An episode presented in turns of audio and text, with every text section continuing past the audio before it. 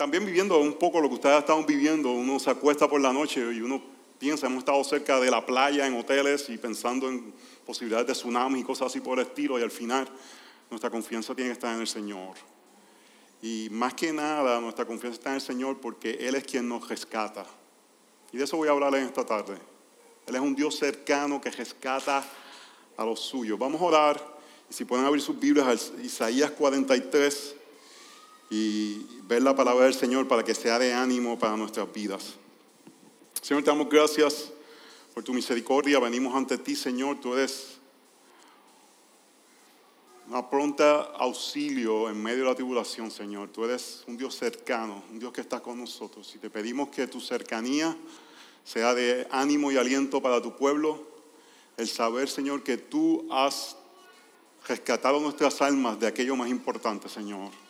Tú no nos has rescatado más que nada de estructuras que colapsen. Tú nos has rescatado de nuestras almas que se colapsaban y nos has dado vida por medio de tu Espíritu Santo y tenemos esperanza de una vida futura y venidera, Señor. Y en medio de todas estas situaciones reales, Señor, que el, la realidad de la vida eterna, Señor, sea de aliento, seguridad y sostenga nuestras almas y nuestras emociones, Señor, y que podamos reflejar esta seguridad, Señor.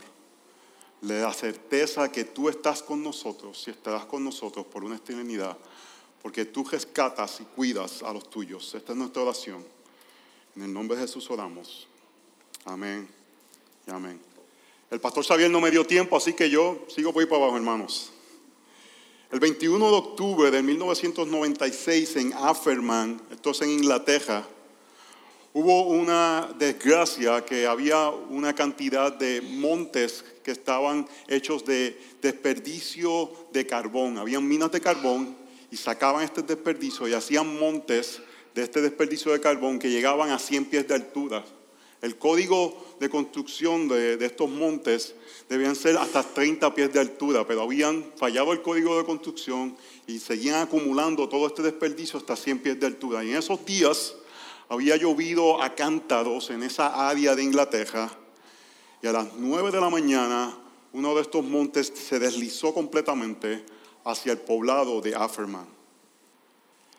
Lo más triste del caso fue que esto tomó y mató a 144 personas, pero de ellas 116 eran niños porque este deslizamiento de carbón arrasó con una escuela intermedia de este poblado.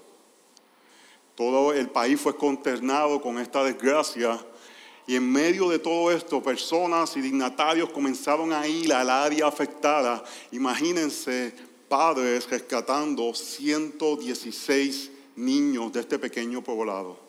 Ellos con sus propias manos sacando los cuerpos y el luto.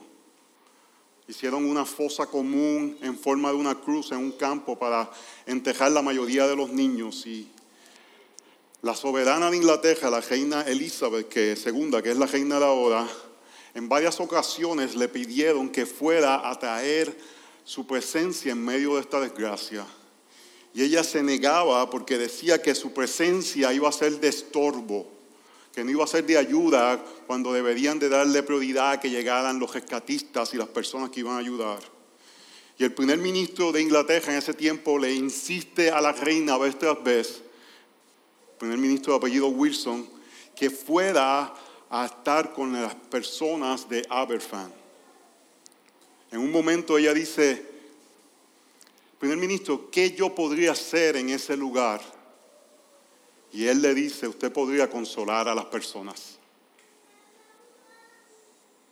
Ella no sabía cómo llevar consuelo a sus súbditos. La soberana de Inglaterra no tenía la capacidad de llevar consuelo a las personas que ella gobernaba. Hermanos, nosotros tenemos un soberano muy diferente. Nosotros tenemos un soberano que en los momentos de dificultad es un soberano cercano a los suyos y es un soberano que trae consuelo a los suyos. Es un soberano que cuida a aquellos que ha elegido y que están bajo su cuidado. Hermanos, tenemos que entender que Dios no nos salva simplemente para tener vidas cómodas. Dios nos salva para estar en su reino y ser parte de su pueblo. Y Él personalmente toma cuidado de los suyos. Su salvación no es simplemente un, un sinnúmero de reglas o un lugar donde quizás cuidamos que nuestros hijos no se vayan a las drogas o donde tal vez tenemos una comunidad de personas que nos podemos relacionar donde no hay vicios y cosas difíciles. No, hermanos, Dios nos salva para ser parte de su pueblo y podamos experimentar su cercanía, su cuidado en los momentos más difíciles de nuestras vidas. En el libro de Isaías estamos en el capítulo 43 y el libro de Isaías tiene tres partes principales. Del capítulo 1 al 12 Dios habla del juicio que está por venir del pueblo de Dios, Judá, por su pecado. Luego del capítulo 13 al capítulo 38, Dios comienza a hablar del juicio que va a traer a las naciones que están cerca de Judá. En cierta forma diciendo, porque voy a juzgar a mi pueblo, eso no quiere decir que aquellos que no son mi pueblo tampoco van a recibir mi juicio. Y en medio de todo eso, hay momentos que vemos las promesas de la gracia del Señor. En el capítulo 36, 37, 38, 39 vemos esta narrativa que es un poco como, ¿qué hace esto aquí en este libro? El libro de Isaías son como poemas y de momento tenemos una historia, una narrativa. Y cuando hay cambios así en la Biblia, debemos preguntarnos por qué sucede esto. Y es la narrativa de Ezequías, el rey que pidió 15 años más de vida, que nos dimos cuenta que fue un error que pidiera esos 15 años más de vida. Y la narrativa de Ezequías nos muestra este rey que en un momento de dificultad hizo lo correcto, venían los enemigos y él respondió de una forma correcta ante el ataque de, la persecución, pero en el momento que vino Babilonia y trató de seducirlo, cayó a la seducción. muchas veces como creyentes se nos hace más fácil eh, luchar contra el ataque de la persecución que con la seducción del mundo que nos quiere ganar. Y el punto de Ezequías es este rey que pareciera que iba a ser el rey justo y no lo es. Y vemos en la primera y segunda de Reyes y en las, cartas, en las, en las, en las crónicas estas historias de diferentes reyes que suben al trono de Israel y que no logran las expectativas que Dios tenía para tener un rey justo para su pueblo. Y llegamos a Isaías 40, 41, 42, 43 y, seguimos viendo. Y el punto que nos lleva Isaías a través de todo este tiempo es que Dios va a traer un rey. Y va a traer un rey justo, un rey que va a traer justicia y un rey que va a ser cercano a su pueblo. Y ese es el siervo sufrido. En Isaías 42 es la primera vez que se menciona este siervo sufrido que dice que va a traer justicia sobre su pueblo. Y perdónenme un poco la introducción un poco extensa para que podamos entender bien lo que está pasando en Isaías 43. En Isaías 42, Dios habla de estas dos imágenes y Él dice que Él va a traer justicia. Y si pensamos en un rey que va a traer justicia, lo que pensamos es que va a venir con mano dura. ¿Se acuerdan aquella vez en Puerto Rico? Mano dura contra el crimen. Algo así pensamos. Si va a haber justicia, si la gente se va a portar bien, es porque va a haber mano dura. Y Dios dice, no, yo lo voy a hacer sin gritar yo lo voy a hacer sin hacer mucho daño. Yo lo voy a hacer sin que las personas sufran. Y él dice, no voy a torcer a la caña cascada. En el capítulo 42. Y yo le voy a mostrar lo que es una caña cascada. Si me pueden poner la foto, hermano, eso es una caña cascada. Es un bejuquito que está a punto de romperse. Y puedo decir bejuquito porque estoy en Puerto Rico. Yo digo bejuco en mi iglesia en, en Estados Unidos y todo el mundo dice, ¿qué dice este hombre? Porque hay gente de 15 países. No sé si Mario, ¿entiendes bejuco? Lleva lo suficiente acá. Ok, un bejuquito que está a punto de partirse y Dios dice, no lo voy a quebrantar. Y en Isaías 42 también dice, ni apagará el pabilo mortecino. Póngame la otra. Es una mecha que está a punto de apagarse. Y lo que Dios está diciendo es, yo voy a traer justicia y voy a escoger personas que sean de mi pueblo, pero no los voy a, quebrantar, no los voy a, torcer, no los voy a destruir, a traer, a traer la justicia. En lugar de hacerlo como una planadora que va a traer justicia, Él lo va a hacer con cuidado, cuidando de los suyos. Porque somos débiles, hermanos. Yo no sé si ustedes, pero esta semana uno se siente muy débil. Quizás personas que se sienten fuertes, de, momento nos sentimos débiles y vulnerables cuando sentimos la tierra temblando debajo de nosotros. Quizás aquellos que quedamos muy arrogantes, con, con el pecho muy alzado, de momento nos sentimos muy débiles porque hermanos, esto es lo que somos. Somos una mecha a punto de perder la flama. Pero Dios dice, yo voy a traer justicia, pero voy a hacer sin destruir a los míos. Porque lo que Él va a hacer es que Él va a poner y va a destruir a su Hijo en la cruz, al siervo, para que mientras Él destruido y nosotros resucitemos en gloria, podamos tener cuerpos resucitados y pueda haber justicia por una eternidad en la tierra. Nos hace justos sin destruirnos. Hermanos, eso es gloria al Señor. Ese es el cuidado y la cercanía y el amor de nuestro Dios. Porque el punto que está pasando es, hermanos, si uno va leyendo Isaías y ve todo el juicio que está viniendo, uno dice, ¿qué va a ser de mí? ¿qué va a ser de mí? Porque si somos sinceros con nosotros mismos, entendemos que lo que merecemos es el juicio de Dios. Pero Dios en su misericordia nos va a decir, yo tengo algo mejor para ti, porque te voy a rescatar y te voy a cuidar y vas a ser mío. Así que vamos a leer Isaías 43 y voy a leer todo el capítulo, hermanos. Si algo ha salido animado es ver que mucho de la palabra de Dios ha sido leída en esta mañana. Es la palabra del Señor, es la donde Él está hablando de nuestras vidas. Así que voy a leer el capítulo 42 de Isaías, 43 de Isaías, y voy a tratar de predicarlo para la gloria del Señor. Mas ahora así dice el Señor tu creador, oh Jacob, y el que te formó, oh Israel, no temas porque yo te he redimido te he llamado por tu nombre, mío eres tú. Cuando pases por las aguas, yo estaré contigo, y si por los ríos, no te anegarán. Cuando pases por el fuego, no te quemarás, ni la llama te abrazará. Porque yo soy el Señor tu Dios, el Santo de Israel, tu Salvador.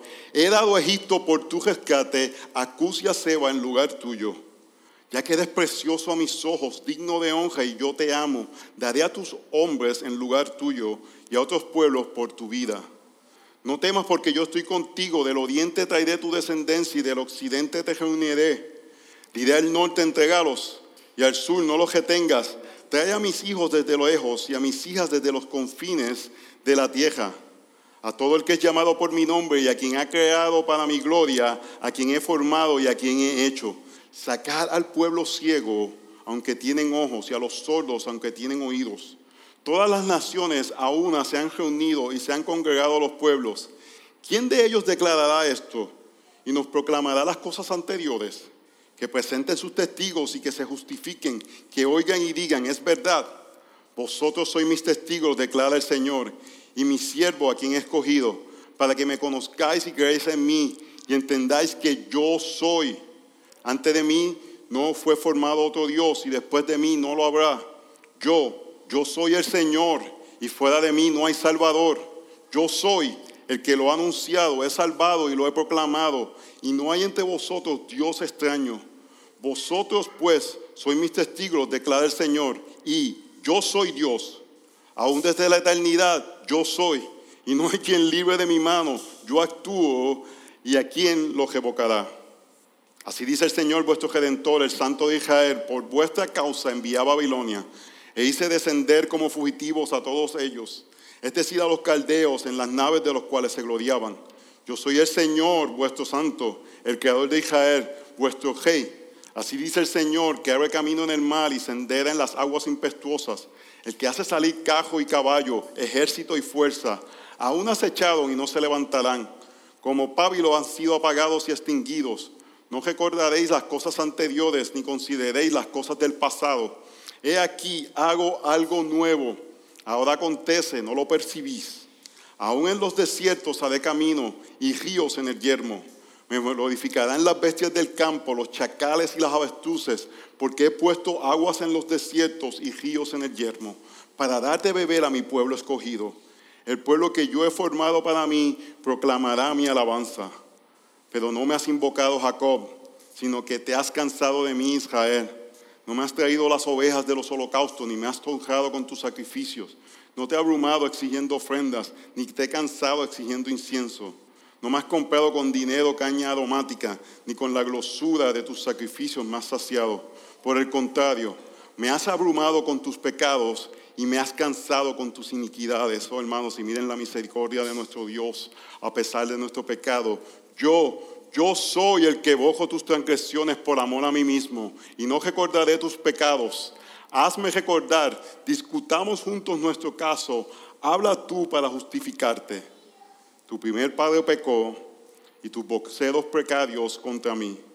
Por tanto, profanaré a los principios del santuario, del santuario y entregaré a Jacob el anatema y a Israel al oprobio.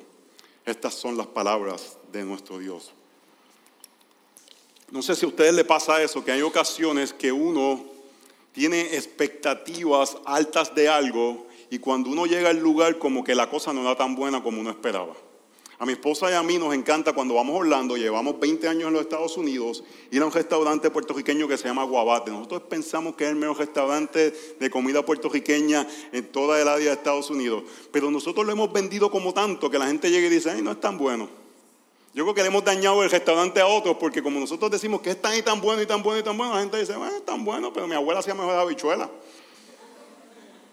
O si alguien te dice de, unas vacaciones en un lugar y te dice, tienes que ir ahí muchacho, eso es tremendo, y tú llegas allá y dices, no, no, no, no, es tan, no es tan brutal como me lo habían puesto. Hermanos, el problema que tenemos con nuestra relación con Dios es que nuestras expectativas de la salvación que ha hecho Dios para con nosotros son muy bajitas. Muchas veces solamente estamos al nivel físico y pensamos de rescate en el aspecto físico. Yo sé que muchas veces en este momento lo que pensamos es que Dios nos rescate si algo fue asada con las estructuras que nos rodean. Pero hermanos, aquellos que estamos en Cristo, Dios ya ha hecho el mayor rescate. Ha rescatado nuestras almas y por eso aquellos que estamos en Cristo podemos decir que el morir es ganancia. Porque Dios en su misericordia ha traído el mayor rescate que necesitamos en nuestras vidas. Y por eso no tememos. Cuando confiamos de que la salvación que Dios ha traído para nosotros es mayor de lo que podemos imaginar, entonces confiamos y no tememos en el Señor. Así que el pueblo de Dios, hermanos, alaba a su Creador debido a que hemos recibido una salvación, una protección mayor de lo que esperamos. Punto número uno, el rescate de los hijos.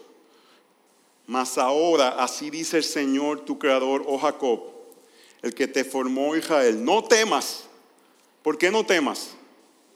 Dice que no temamos, pero ¿por qué es la razón de no temer? Porque te va a ir todo bien, porque va a dejar de, temblar, porque no va a venir otro de acá. No, no temas porque yo te he redimido. Eso quiere decir que te he comprado. Tú eras esclavo y te he comprado a precio.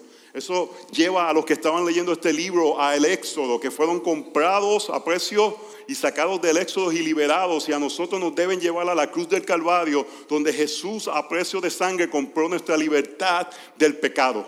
Así que no tememos, hermanos, porque a quien tenemos que temer, si hemos estado leyendo Isaías, es a las consecuencias de nuestros pecados y al juicio de Dios. Y Dios dice, no temas porque yo te he librado de eso.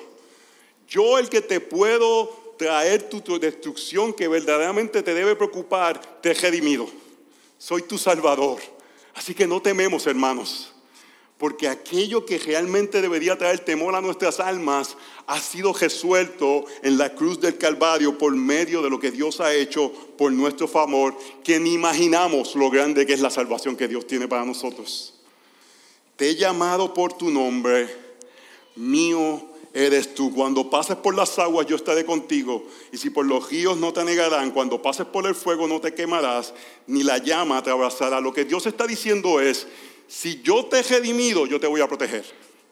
Si yo te he redimido, si tú eres mío, yo te voy a proteger. No tienes que temer. Hermanos, y nuevamente es las expectativas que debemos tener esa protección.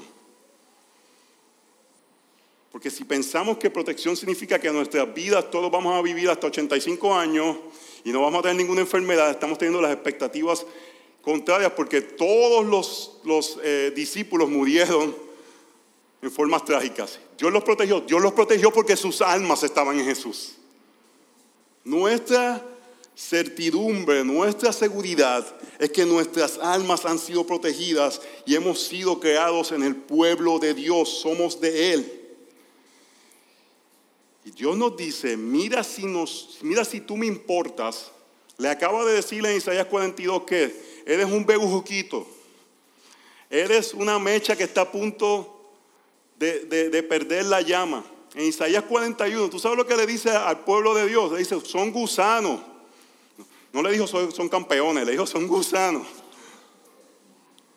Pero aunque si nos comparamos con Dios somos nada, por la misericordia de Dios tenemos valor delante de Dios. Porque la imagen de Él está en nosotros.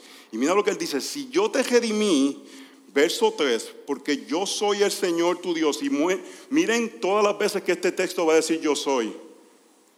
¿Saben lo que quiere decir eso, verdad? El Dios del pacto, Yahweh. Se lo repite una y otra vez, yo soy, yo soy, yo soy, yo soy. Eso no está ahí de casualidad. Eso debe dar certeza al, pueblo de Dios. Yo te he hecho una promesa, la voy a cumplir. Porque yo soy el Señor tu Dios, el Santo de Israel, tu Salvador. Y mira lo que dice, he dado a Egipto por tu rescate, acucia a Seba en lugar tuyo, ya que eres precioso a mis ojos, digno de honra, y yo te amo. Daré a otros hombres en lugar tuyo y a otros pueblos por tu vida. Él está diciendo, otra parte de mi creación las entrego porque te he escogido a ti porque te he redimido a ti. Ese es el valor que el pueblo de Dios tiene para con Dios. No sé si eso registra en tu mente. Y eso está en Romanos 9 y 10, donde Dios crea vasos de honra y vasos de deshonra. Y eso debe crear un asombro en nosotros. Porque si realmente somos un bejuquito, si realmente somos una mecha, ¿por qué Dios nos ama? Eso debe darnos un asombro y debe darnos un aspecto de decir, gloria sea al Señor, que por su misericordia, porque aunque no lo merezco, ha decidido poner sus ojos de amor y sus ojos de bendición sobre mí, aunque yo no lo merezca, hermanos. Y eso debe crear gozo, adoración, debe crear sentido de seguridad, porque deberíamos estar conscientes como el profeta Habacuc, por las misericordias del Señor no hemos sido consumidos. La pregunta no es por qué la tierra no tiembla, la pregunta no es por qué yo no he sido consumido hasta ahora. Y la respuesta es porque Dios en su misericordia ha decidido poner su amor sobre nosotros. Hermanos, Él nos ama. Yo creo que muchas veces yo digo eso y yo no veo a nadie responder porque nos hemos puesto nuestros corazones duros, porque nos han dicho desde pequeño que Dios nos ama y es como que lo tomamos por sentado. Pero cada vez que usted escuche las palabras, Dios te ama, eso debe en tu corazón crear un sentido de oración, porque para que Dios te amara, Él tuvo que destruir a su hijo en la cruz del Calvario. Cada vez que tú escuches Dios te ama, tú tienes que ir a la cruz y ver el amor de Dios, donde su hijo fue maldición, para que tú no recibas el castigo de Dios y seas parte del pueblo de Dios. Y eso debe crear, ¡wow! ¡Aleluya! Dios me ama. Debe ser como que, ¡wow! You should be stunned.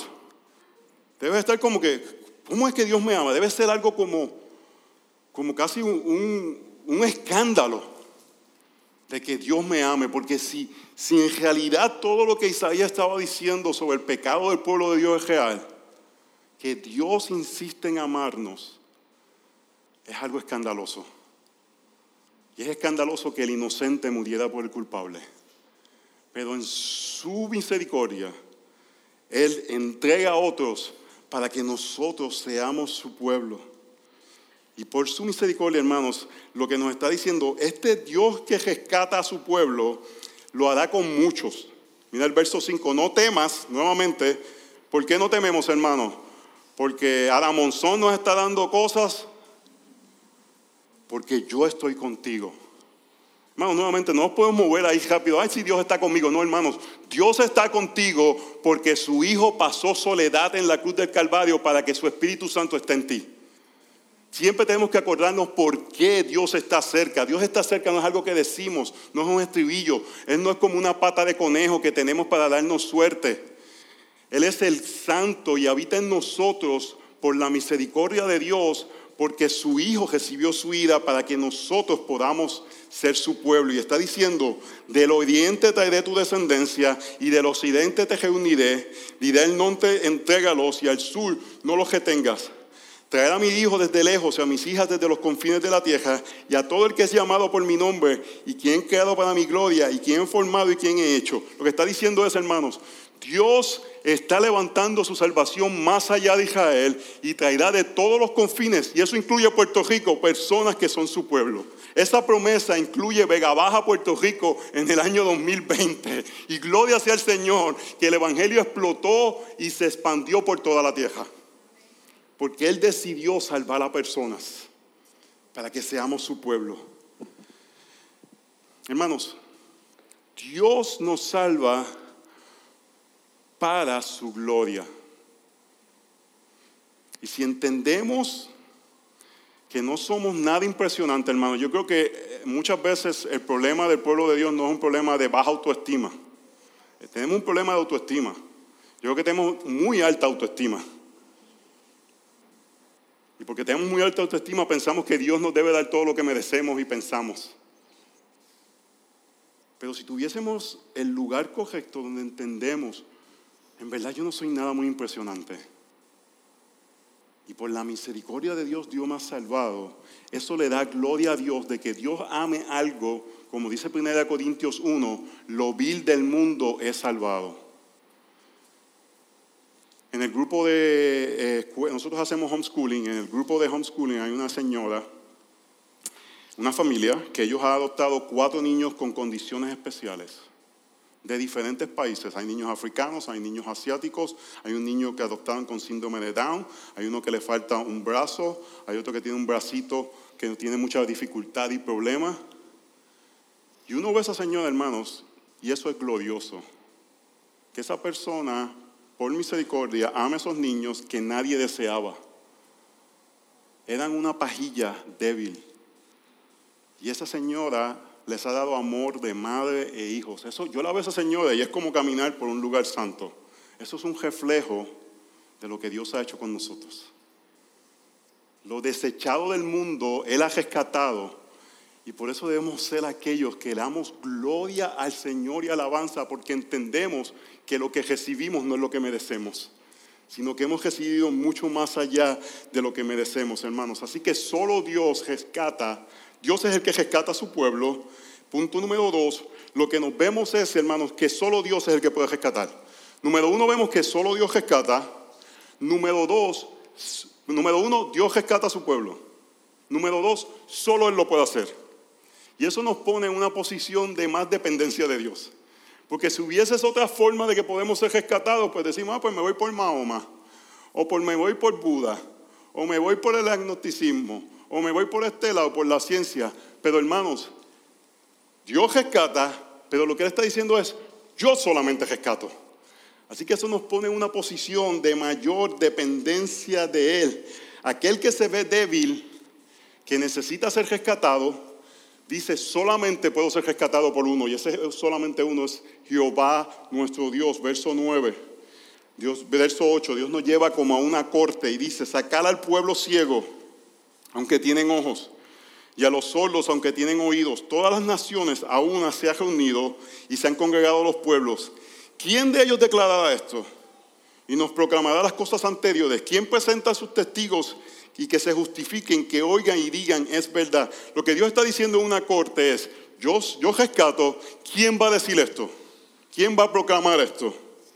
Y Dios dice que aquellos que han sido rescatados, no somos solamente rescatados, somos sus testigos al mundo. Oh hermanos, en este momento lo que tenemos que declarar al Señor más que nada es que somos aquellos que hemos sido rescatados que hemos sido rescatados, que nuestras almas son libres, que somos libres de temor y ansiedad, no porque no tenemos la tentación, sino porque entendemos cuál es nuestro futuro y de que hemos sido rescatados. Verso 10, vosotros sois mis testigos, declara el Señor, y a mi siervo a quien he escogido, para que me conozcáis y creáis en mí y entendáis que yo soy. Antes de mí no fue formado otro Dios, ni después de mí lo habrá. Lo que está diciendo es, yo los llamo para ser mis testigos, hermanos, pero es importante, ¿cómo podemos ser testigos de Dios? Cuando le conocemos, cuando sabemos quién es Él, cuando entendemos su carácter. Porque si creemos que Dios simplemente es Santa Claus y que debe hacer mi vida fácil, tan pronto mi vida se hace difícil, nos ponemos con coraje con Dios porque no conocemos el carácter de Dios. Pero si conocemos el carácter de Dios, podemos testificar claramente de la bondad de Dios. Oh, hermanos, hace poco vino aquí Javi Zacarías, ¿verdad? Gloria a Dios por su ministerio. Él es un apologeta. ¿Entiende lo que es un apologeta? Alguien que se dedica a defender la fe. Pero usted sabe que Primera de Pedro nos dice que todos nosotros debemos ser apologetas. Que cada uno que es creyente debe estar listo para defender la fe, para ser testigos. Y la razón es porque conocemos a Dios, hermanos. Vengan cada domingo a la iglesia listos a conocer a Dios.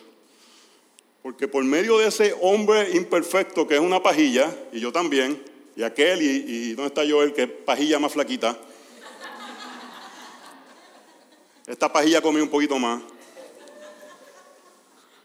Por medio de estos hombres imperfectos, Dios en su misericordia habla a su pueblo. Y conocemos el carácter de Dios y su bondad. Y conocemos algo más importante, hermanos. Más que nos va a bendecir con cosas materiales, es que ya nos ha bendecido con toda bendición espiritual por medio de su Hijo Jesucristo. Y nuestras almas son seguras en Él. Y entendemos de lo que Dios nos ha hablado, hermanos. Yo voy a decir esto con amor. Si usted lleva 5, 10, 30 años en la iglesia y no puede dar una explicación, no estamos hablando de, universidad, pero de la Trinidad. Usted debe preguntarte si usted ha tomado el tiempo de conocer a Dios. O si no puede hablar un poquito de la divinidad y humanidad de Cristo, usted tiene que preguntarse si usted ha tomado el tiempo de conocer a Dios.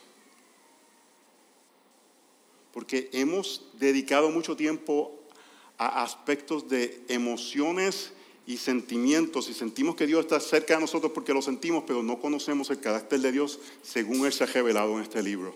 Y Dios nos dice que nos llama para que lo conozcamos a Él. Y Él se ha mostrado aquí, hermanos. Y yo soy de los que creo en sentir la presencia, sentir la cercanía, pero es importante que la sintamos apropiadamente conociendo cómo Él se ha revelado. Y Él se ha revelado en este libro, hermanos. Así que cuando lo conocemos entendemos algo, hermanos. Cuando conocemos el carácter de Dios entendemos esto.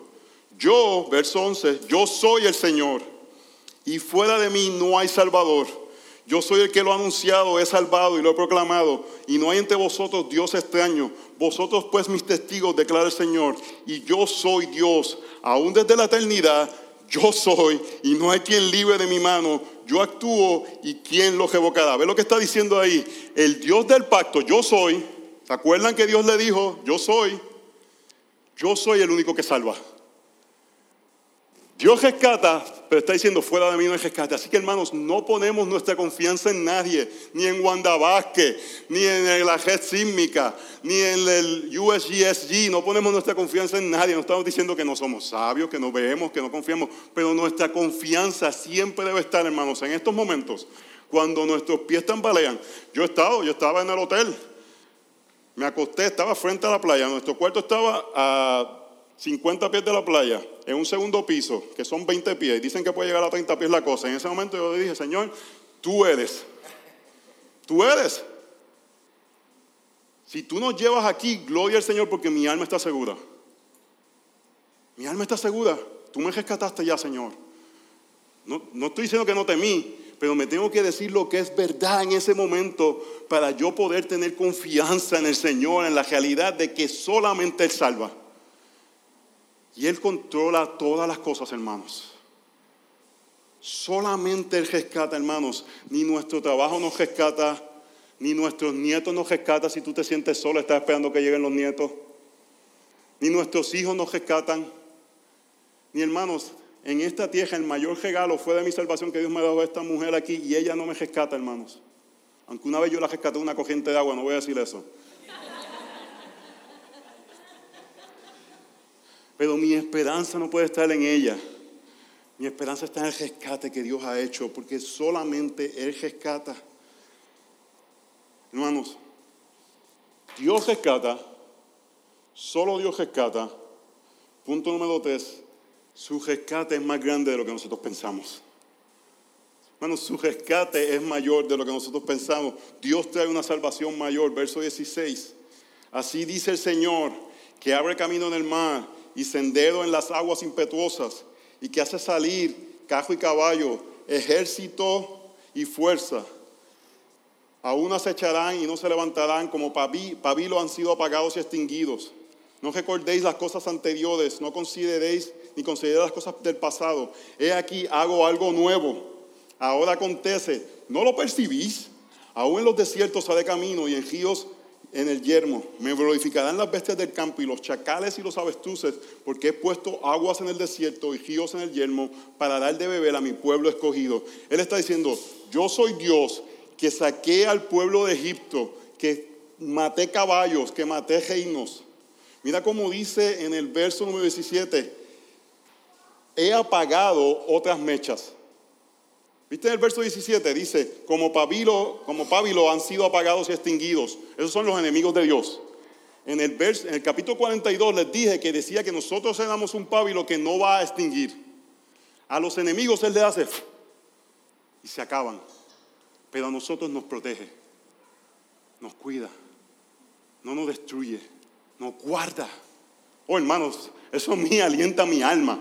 A mis enemigos y hermanos, ¿quién es mi enemigo? Mi enemigo no es mi jefe. Mi enemigo no es el vecino que pone el jeguetón a las 8 de la mañana los sábados. Mi enemigo no es el que me guía mal en la carretera. Mi enemigo es mi pecado. Mi enemigo es Satanás. Y mi enemigo es la muerte. Y Jesús en la cruz los extinguió a todos. Los mató a todos para que nuestra llama no se apague, para protegernos a nosotros. Y él dice en el verso 18, es interesante hermanos, porque constantemente la Biblia nos dice, recuerda lo que yo hice en el pasado para que tenga fe para el futuro. Al Antiguo Testamento, constantemente Dios dónde estaba apuntando? A su salvación, que era el éxodo. Caballos sacados, ¿verdad? Faraón lo dejó enemigos, si a nosotros constantemente en el Nuevo Testamento, ¿hacia dónde nos apunta? Hacia la cruz del Calvario y la tumba vacía. Y Él está diciendo aquí, no mires el pasado, porque lo que está apuntando es algo diferente. Lo que está diciendo es, esa salvación que yo hice no se compara. Porque a ellos los saqué de Egipto, pero tuvieron que estar en el desierto, entraron a la tierra prometida y ahora van para Babilonia. Así que esa salvación final que yo voy a hacer es mucho mejor de la que nosotros pensamos. Oh hermanos, si reducimos nuestra salvación a que de casa de nosotros no se nos caiga, es mucho más pequeño de lo que pensamos. La salvación del Señor es mucho más grande porque es eterna. Es nuestras almas que son un palillo a punto de romperse, una flama a punto de apagarse y Dios nos protege y no nos destruye y nos guarda y nos ama y nos persevera hasta el final. Y por eso en el verso 19 le dice, no lo percibes. Este pueblo estaba a punto de ir al exilio en Babilonia. Otros piensan que ya estaban en el exilio cuando esto fue escrito. Estaban en un momento de suma dificultad. Y pareciera loco que Dios le dice, yo voy a hacer algo mejor. No lo sientes. Oh, hermanos, el creyente debe estar constantemente sabiendo que esto no es todo lo que Dios va a hacer con nosotros, que hay algo mejor. Debemos tener, usted sabe que usted va a veces a un sitio de comer mantecado. Ay, qué bueno decir mantecado, ya tengo que decir helado. Aquí me entienden mantecado. Y usted coge una prueba y usted dice, María, qué cosa más rica. Y va a comer el que quiere. Nosotros ahora mismo estamos solamente probando y eso debe darnos más hambre por algo mayor que el Señor va a hacer. Si usted siente, hermanos, sea en el servicio, sea en su tiempo devocional, la cercanía de Dios, imagínese estar con Él cara a por una eternidad. Percíbelo, Dios está haciendo algo más grande en ti. Está haciendo algo mayor. No lo entendemos. A veces, hermanos, no sabemos cómo llegamos, pero el Señor promete, si tú eres de Él, que Él te va a cuidar. En medio de este tiempo oscuro de dificultad, hermanos, que es eh, entendible que estemos tentados a la ansiedad, podemos estar seguros porque Él nos cuida, Él nos sostiene.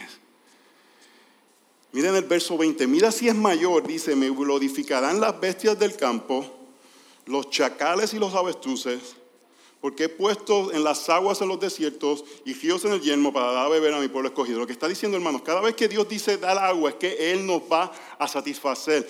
Y Él está diciendo, hasta la creación va a estar en, en comunión con el pueblo de Dios. En Isaías 9, eh, creo que es 9 o 11, habla de que el bebé va a estar con la cobra. Usted sabe que la gente ahora está con los pejos, que es una cosa que los pejos y el pejo, y lo visten el pejo, y el pejo la cosa, y el bebé, y ponen así, los tratan como seres humanos, que se ni qué. No le importa que aborten los niños, pero el pejo, el pejo, el pejo, el pejo. Hermano, los pejos van a ser como hormigas en el cielo, porque usted va a poder jugar con leones. Porque los leones y nosotros vamos a estar en paz en el cielo. Lo que Dios va a hacer en el cielo es mayor. No estoy diciendo que está malo lo del pejo ahora. Lo que estoy diciendo es que a veces ponemos nuestras cosas en, cosas que son pasajeras, que en el cielo no se van ni a comparar con el Señor. Porque lo que Él está haciendo es mayor. He aquí, hago algo nuevo. Y el verso 21, hermanos, cuando entendemos que solamente Dios salva, cuando entendemos que Él hace una salvación mayor, hermanos, nos da nuestro propósito, que es que alabamos y proclamamos la gloria de nuestro Señor. El pueblo que yo he formado, para mí proclamará mi alabanza. Oh, hermanos, que en este tiempo podamos de una manera humilde, porque nos podemos también poner muy cerrachos. Mira esta gente preocupada. Hermanos, si no tienen a Cristo deben estar preocupados. El que no tiene a Cristo debe estar en temor cuando la tierra tiemble. El Salmo 46 dice, ¿verdad? Cuando la tierra tiembla, cuando los gobiernos se ponen y se, y se ponen en contra. Si Irán pasa cosas, esta semana para Puerto Rico ha sido el Salmo 46. Irán va a tirar una bomba y la tierra tiembla. Pero el que está en el Señor dice que el Señor es un pronto auxilio en la tribulación. Él es cercano, Él está junto a nosotros. Entonces, que lo que compartamos es la alabanza del Señor. Dios me ha salvado, puede salvarte a ti. Que hermanos, que no estemos en, internet. Ay, tembló otra vez. Ay, que se qué. Poniéndole más miedo a la gente. Sino que podamos, hermanos, confiar en el Señor. No estoy diciendo que no tememos, hermanos. Yo a par de semanas, esta, vez, esta semana, a par de veces me he asustado. Pero en ese momento regreso a las promesas del Señor que Él cuida de su pueblo. Y el último punto, hermanos, Dios rescata, Dios solamente rescata, Dios hace un rescate mayor que el que nosotros esperamos. Y el último punto es de lo que necesitamos ser rescatados. Porque muchas veces confundimos de qué necesitamos ser rescatados. Y este capítulo nos dice claramente que necesitamos ser rescatados de nuestro pecado. Verso 22, pero no me has invocado Jacob, sino que te has cansado de mí Israel, no me has traído las ovejas de tus holocaustos, de tus holocaustos, y me has honrado con tus sacrificios. No te he abrumado exigiendo ofrenda, ni te he cansado exigiendo incienso. ¿Usted sabe cuál es el, el pecado del pueblo de Dios? El pecado del pueblo de Dios es que no invocamos a Dios constantemente porque no nos vemos como una mecha que está a punto de ser apagada. No nos vemos como una pajita que puede ser soplada. Y por eso no estamos constantemente diciéndole al Señor, Señor, por tus misericordias no nos consumas.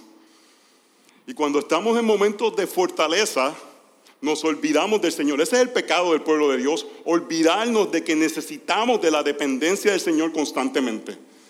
Y Él está diciendo, ese fue tu pecado, te has olvidado de mí.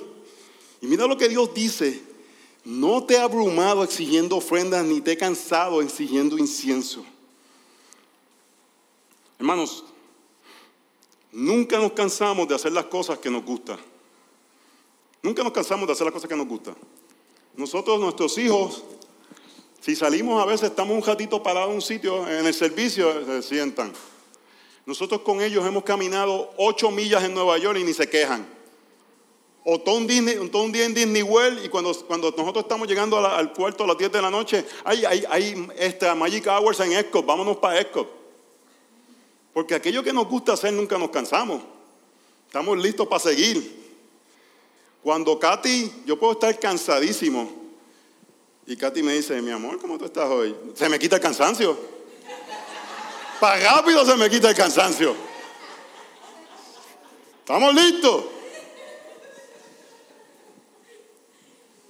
Uno le puede doler lo que sea y te dice, vamos para tal lado, ¡eh! se te quita lo que tiene.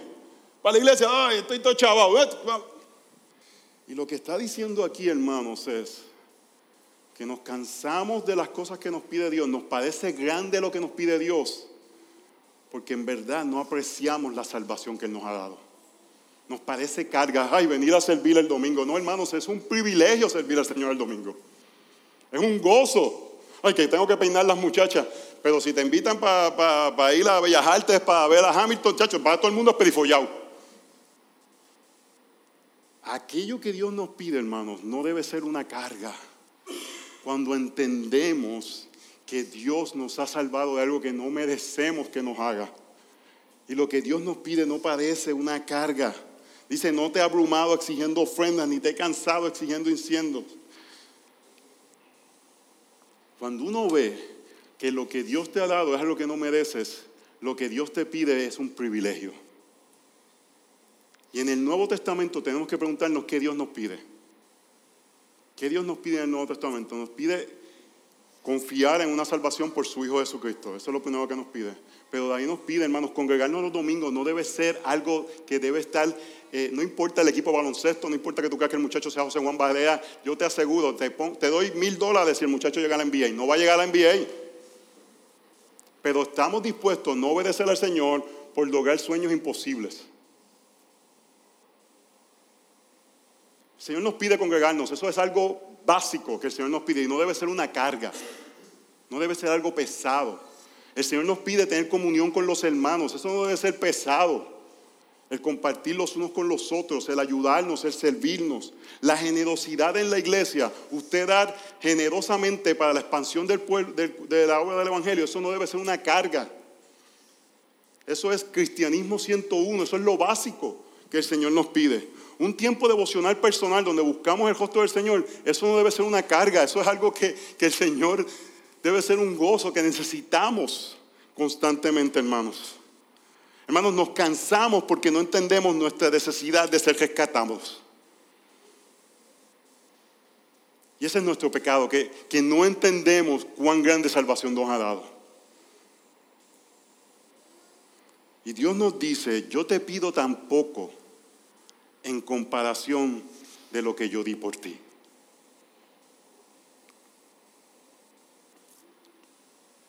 Mira lo que dice, Dios se cansa del pecado, hermanos. Verso 24, no me has comprado con dinero caña aromática, ni con la grosura de tus sacrificios más saciado. Por el contrario, me has abrumado con tus pecados y me has cansado con tus iniquidades. Este es un punto importante en este texto.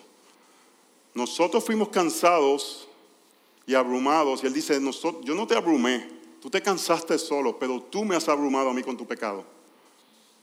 Si este texto terminara aquí, hermano, no tuviésemos esperanza. Porque esto es lo que realmente merecemos. Que Dios diga, yo me he cansado de ustedes. Y Dios lo ha hecho en momentos en la historia. El arca de Noé. Pero mira la misericordia de Dios que Él rescata a los que son suyos a pesar de nuestro pecado. Y esto es lo que debe hacer que respondamos en una oración gloriosa a nuestro Señor. Y tú sabes algo que Dios nos pide. En medio de lo que estamos viviendo, confía. No dejes que tus emociones te controlen. Háblate verdad. Mira la salvación más grande que yo tengo. Hermanos, yo me tengo que predicar eso mismo. Yo, ayer estábamos en una iglesia y empezó, empezó a moverse el, el, candelero. Y todo el mundo me, me estaba mirando cómo yo reaccionaba. Vamos a ver si es verdad que, lo que predica lo vive. Oye, todo el mundo está pendiente a uno, ¿verdad? Y yo dice, ¿me voy o no me voy? Me quedé ahí.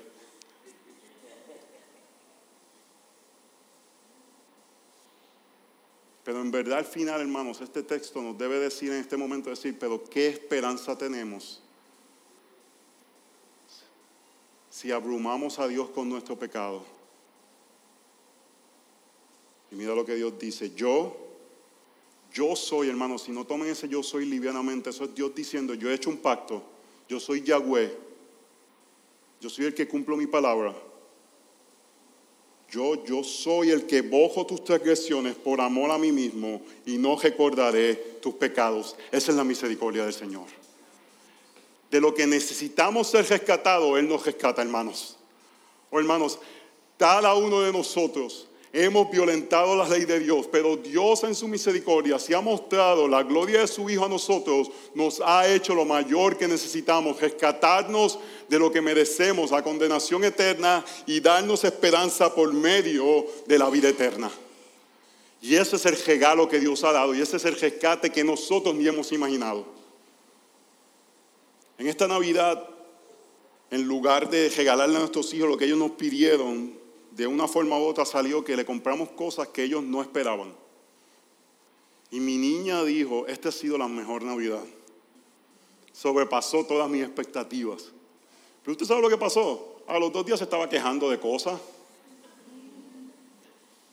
Porque ya se le olvidó lo que recibió. Al nene le compró una guitarra ahí, que eso, eso ni, ni, ni Antonio Caba en el le tiene un cuatro así. Pero se lo olvidan rápido, hermanos, porque somos así, esa es nuestra tendencia. Tendemos a olvidar lo que Dios ha hecho por nosotros y nuestros corazones, como en medio se va la queja, hermanos. Y por eso constantemente tenemos que recordar, Dios rescata. Dios es solamente que puede rescatar. Dios me ha rescatado de algo mayor, pero hermanos, Dios me rescata mi pecado cuando no lo merezco. Que en medio de cualquier circunstancia en que la tierra mueva, tiemble, aunque saquen al gobernador, aunque hayan ataques en Irán, hermanos, nos mantenemos firmes porque entendemos lo que Dios ha hecho. Nos ha dado una mayor salvación por medio de su Hijo. Por las misericordias del Señor, hermanos, no hemos sido consumidos. Nuevas son cada mañana sus misericordias. Oremos, Señor, tu bondad para con nosotros es infinita.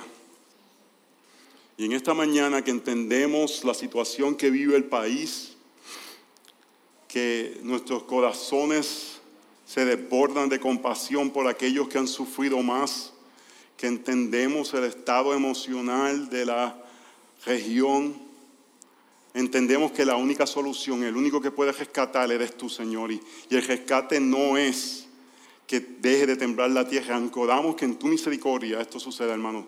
Esto suceda. Pero Dios ten compasión de este pueblo. Levanta voces proféticas que declaren la realidad, que no hay comida que te den en un día que te pueda salvar, no hay un cate que te pueda salvar. Lo único que nos puede salvar es la salvación que nos puede dar nuestro Señor Jesucristo. Y que nuestras almas de aquellos que hemos conocido esa salvación estén seguras, estén seguras en lo que tú has hecho, que aunque perdamos todas las cosas, estemos cimentados en la realidad de que tú eres un Dios bueno que salvas a tu pueblo y que nos rescatas de aquello que necesitamos ser rescatados, nuestro pecado. En el nombre de Jesús oramos. Amén y amén. Dios le bendiga, iglesia.